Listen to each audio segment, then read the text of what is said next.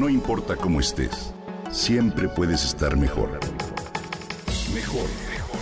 Con Reavivadas.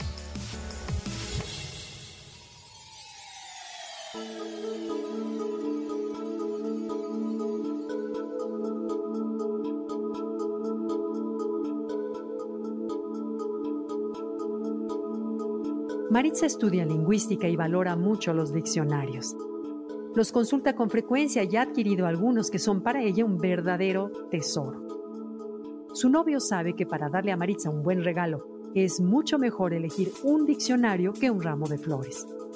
Para su cumpleaños le compró uno que sabía que ella deseaba en especial. El Diccionario del Uso del Español de María Moliner, una obra en dos tomos de 3.000 páginas cada uno. El regalo fue un éxito. Ella lo recibió emocionada y pasó largo rato hojeándolo y platicando sobre él. Este diccionario es diferente a otros por muchas razones, le dijo a su novio. La primera de ellas es que fue escrito enteramente por una mujer.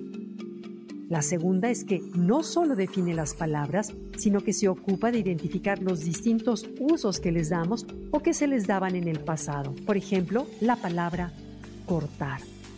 La define primero como la acción de separar una materia con ayuda de un objeto afilado, por ejemplo, cortar una hoja con las tijeras o la cebolla con un cuchillo.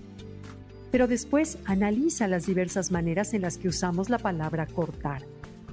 Cortar el agua, cortar una baraja, cortar un noviazgo, cortar la retirada, cortar las escenas de una película o cortar por lo sano.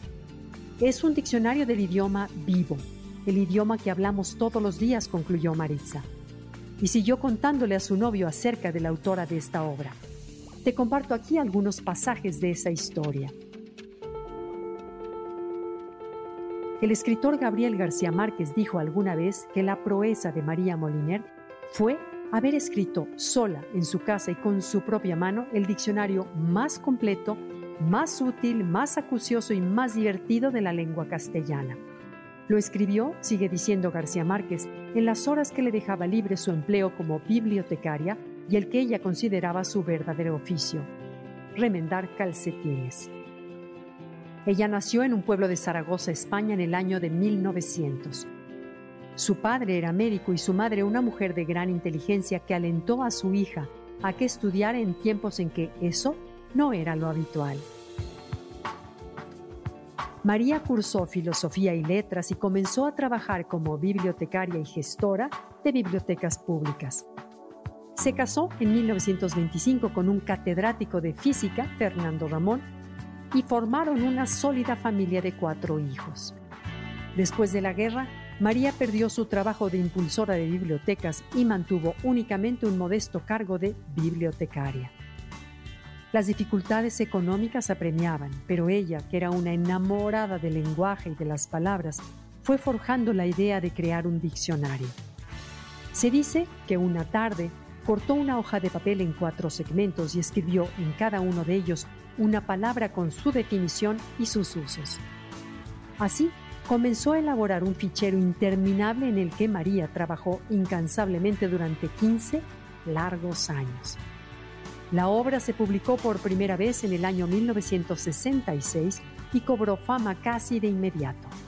Se convirtió en el diccionario indispensable de los escritores, periodistas y otras personas que trabajan con el lenguaje. María Moliner fue la primera mujer propuesta para formar parte de la Real Academia de la Lengua Española, aunque los prejuicios impidieron que ingresara. María Moliner murió en 1981 y su historia me parece ejemplar y emocionante.